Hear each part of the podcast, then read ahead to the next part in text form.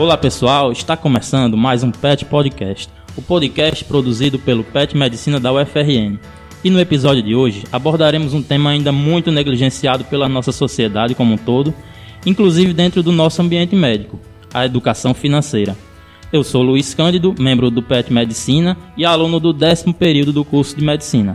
Para o episódio de hoje, convidamos um dos nossos mais ilustres egressos, tanto do PET quanto da nossa escola médica, e assim como eu, é um grande curioso acerca dessa temática do mundo financeiro. Senhoras e senhores, Dr. Henrique Bedak. Tudo bem, Bedak? Opa, olá a todos, sejam bem-vindos ao PET Podcast. Vamos nessa conversa aqui discutir um pouco sobre esse mundo da educação financeira.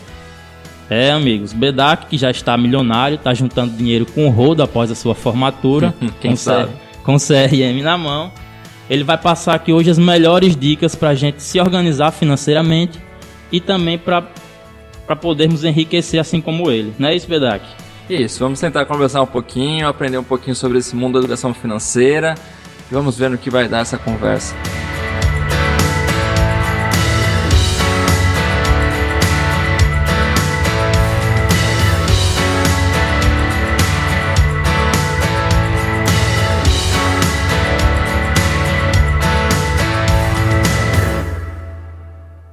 Então, Bedak, antes de mais nada, eu gostaria que você falasse um pouco sobre como surgiu seu interesse pelo mundo das finanças. Através de que meios você buscou conhecimento? O que é que você tem a falar sobre isso?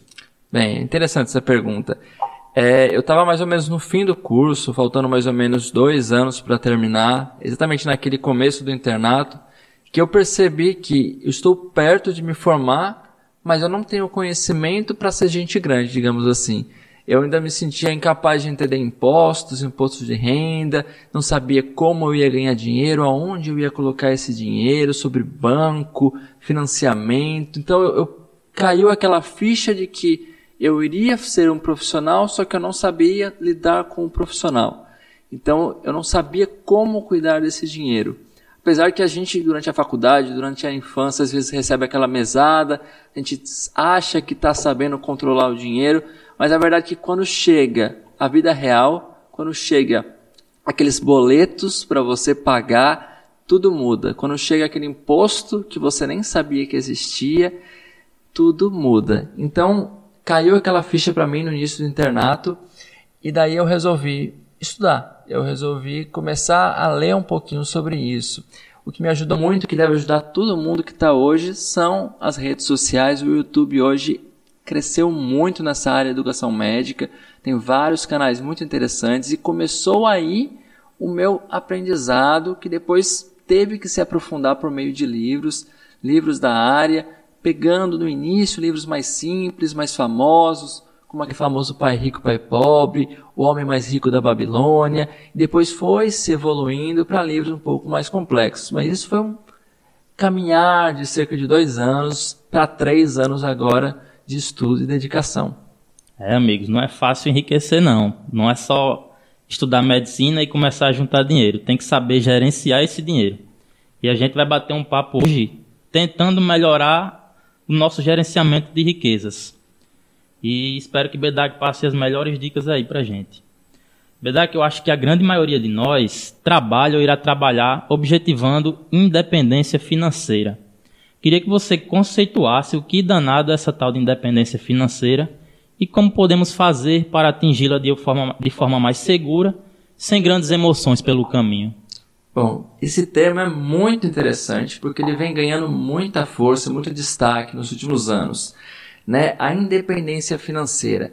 Às vezes a gente pensa, ah, eu quero só me aposentar. Mas às vezes é muito mais interessante você ter essa independência financeira do que simplesmente a aposentadoria. Não que essa não seja o seu objetivo. Mas o que é a independência financeira? É um conceito meio amplo, é um conceito que não tem uma definição pura e simples. Alguns dizem que independência financeira, na verdade, é você ter o controle sobre o seu tempo.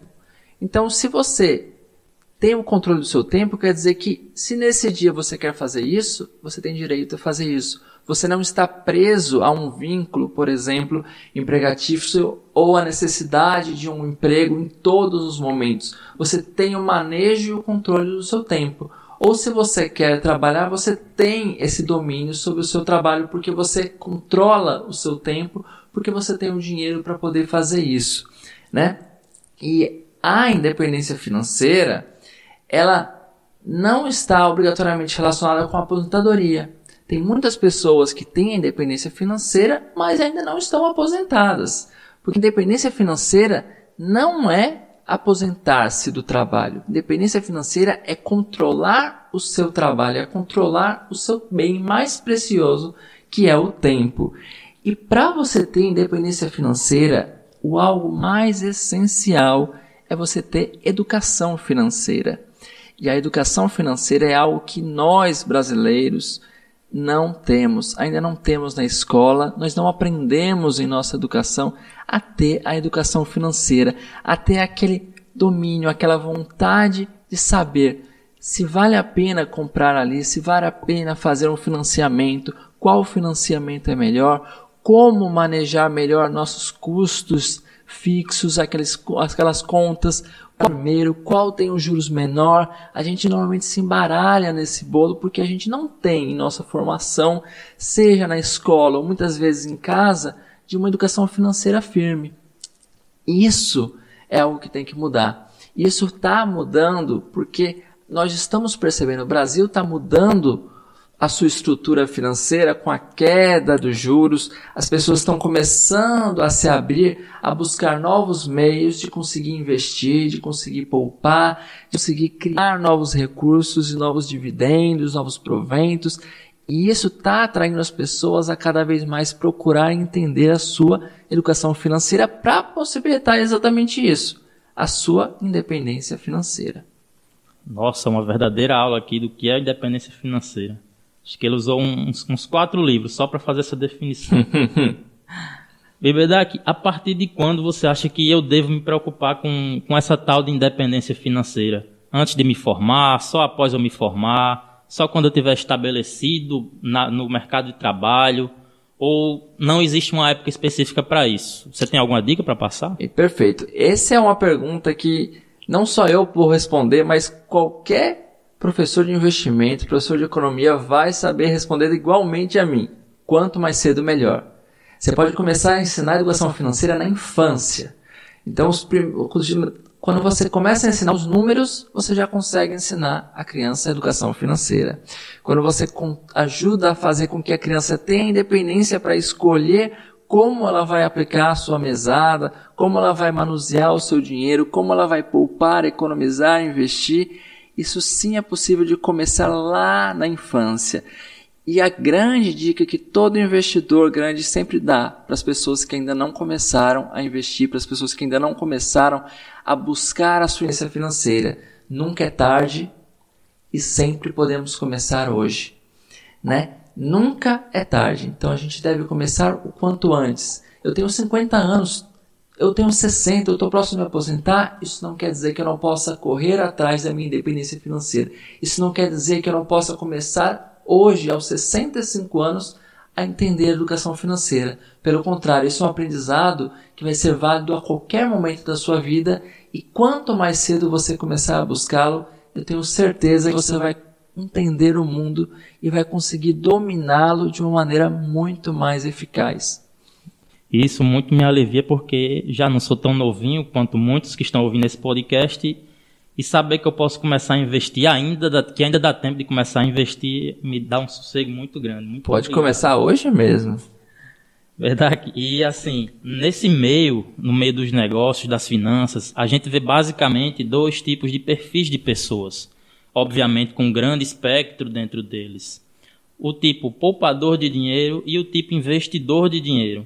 Queria que você comentasse um pouco sobre esses dois perfis e como eles tendem a tomar decisões e como essas decisões podem impactar no futuro e na saúde financeira deles. Perfeito, Luiz. O interessante é que eu acho que as pessoas que estão estudando, pelo menos uma grande maioria deles, vão acreditar ou acreditavam, né, até ouvir esse podcast, que poupador e investidor eram conceitos semelhantes.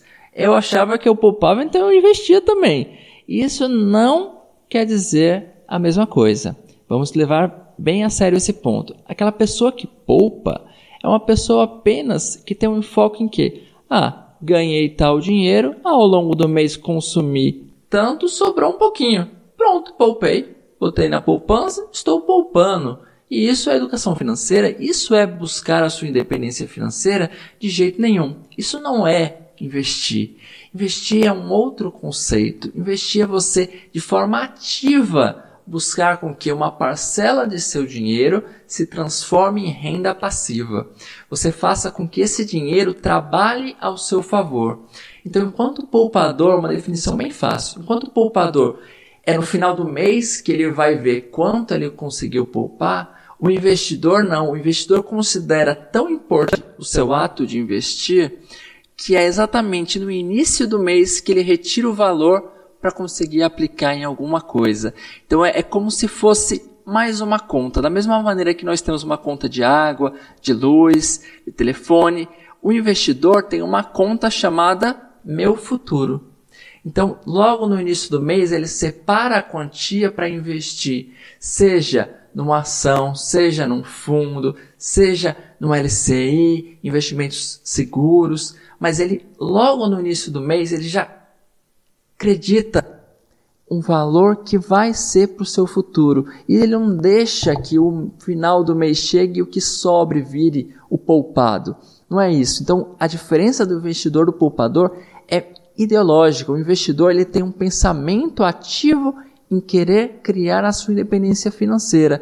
Já o poupador não. O poupador é se sobrar, quando sobrar, aquilo que sobrou, eu vou deixar aplicando, vou deixar rendendo numa poupança que hoje em dia a gente sabe que rende muito pouco, ou às vezes nem rende, ela perde para a inflação e você perde poder de compra. Então, existe uma grande diferença entre esses dois conceitos e eu espero que todo mundo aqui saia querendo ser investidor. Bom, pessoal, agora chegou a hora que todos esperavam. Bedak vai nos dar a fórmula mágica para o sucesso financeiro. Bedak, tendo em vista essa pequena fração do mundo financeiro que discutimos até agora, que está longe de esgotar o tema, é só uma pincelada, como todos vão conseguir perceber, é, eu queria que você passasse algumas dicas de como planejar melhor os nossos gastos, visando um, uma saúde financeira mais sólida no futuro. Perfeito. Então, segredo, uma fórmula mágica realmente não existe, né? Cada um tem que aprender a educação financeira e aplicá-la à sua realidade.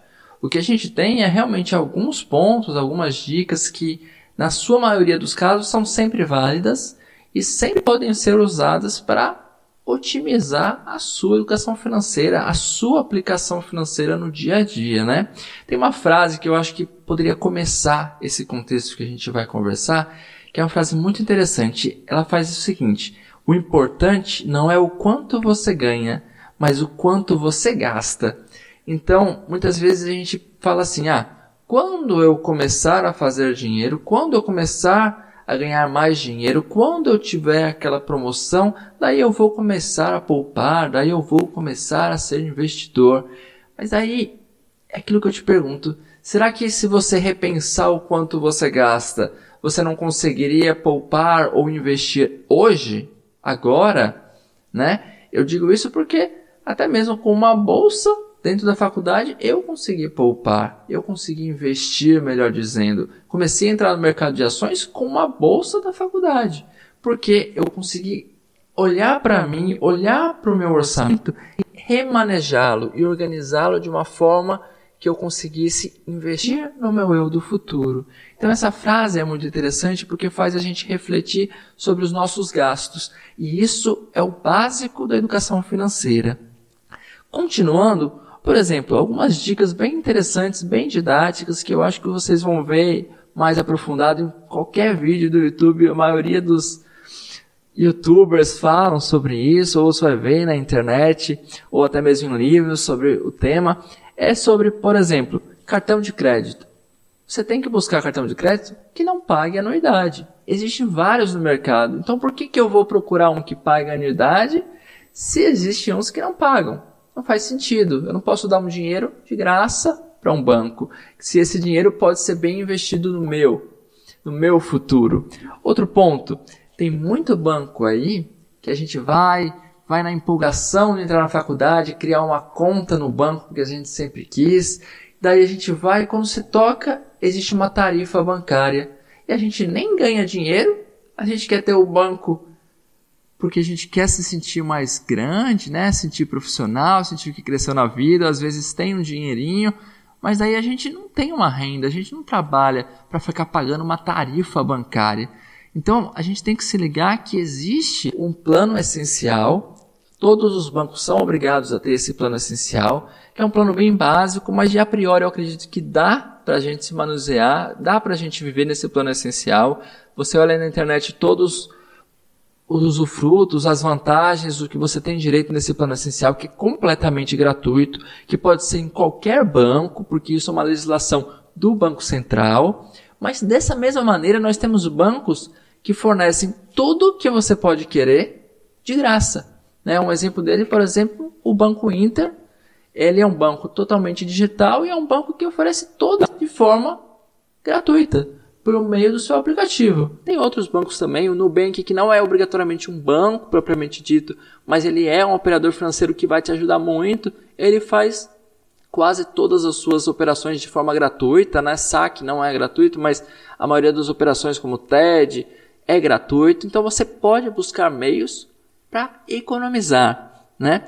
Outra coisa é aquela dúvida que a gente tem se vale a pena comprar à vista ou pagar parcelado é outra que a gente tem que planejar, porque se for um desconto que vale a pena, por exemplo, forma simples, hoje a Selic está por volta de 4,5%, o CDI 4,4%, a poupança rendendo 70% da Selic, então 3 e pouco. Então, se alguém oferecer para você um desconto maior, 5%, 10% numa compra, com certeza essa compra vai valer a pena de ser paga à vista se você tiver condição, porque você não vai conseguir um rendimento bem conservador tão rápido para sobrepor esse desconto. Então, você tem que analisar até mesmo na hora da pesquisa no comércio qual vai valer mais a pena. E isso faz a diferença no final do mês. Isso faz a diferença em anos. Isso vai ser um grande diferencial em décadas. Então, essas dicas faz você se tocar que, ó, eu poderia estar fazendo mais, eu poderia estar juntando mais dinheiro, eu poderia já estar começando a investir. Eu acho que o mais importante, eu acho que a lição que a gente tem que levar, qual é a minha principal dica que eu tenho que ter para começar a buscar a minha independência financeira? É estudar. Se eu não estudar sobre educação financeira, eu não vou conseguir fazer educação financeira. Eu não vou conseguir buscar a minha independência financeira. Nenhum Ninguém tem dúvida nisso. Comprar livros sobre tema não é gastar dinheiro, é investir no seu futuro. Então, você não precisa nem comprar. Hoje em dia você consegue livros de graça, hoje em dia você consegue o YouTube, hoje em dia você consegue na sua biblioteca da UFRN, você consegue aprender sobre educação financeira com um custo muito baixo e esse é o melhor investimento que você pode fazer para o seu futuro. Estudar, aprender e depois começar a aplicar.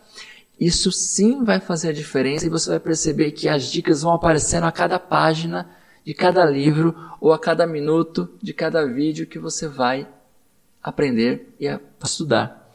Eu acho que esse é uma lição muito importante para a gente deixar. E eu acrescentaria aí, Bedak, ainda, é ter paciência. Porque investir é um trabalho de formiguinha que tem que ter paciência, principalmente para quem está começando agora na carreira, tem pouco dinheiro para investir e não vai ser de uma hora para outra que nós, de uma hora para outra que nós vamos acumular grandes montantes. A gente tem que ter paciência e saber que isso demora para acontecer. A magia do, do investimento demora um pouco para aparecer.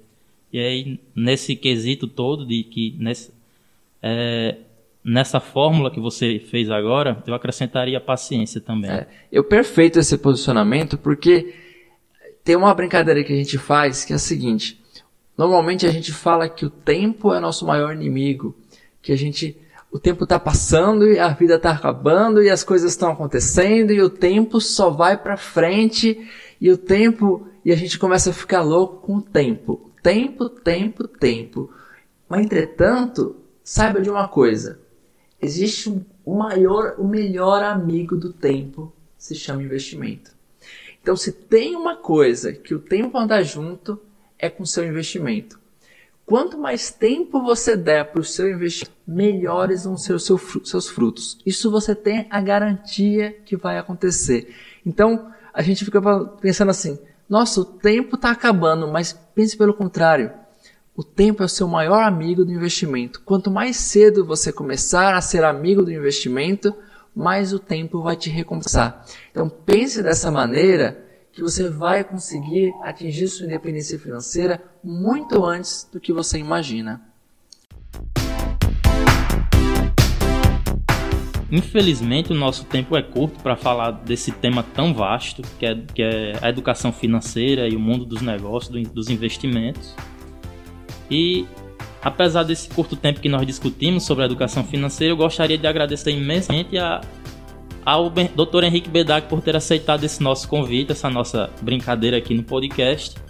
E eu queria que ele deixasse um último recado para o pessoal que está nos ouvindo agora.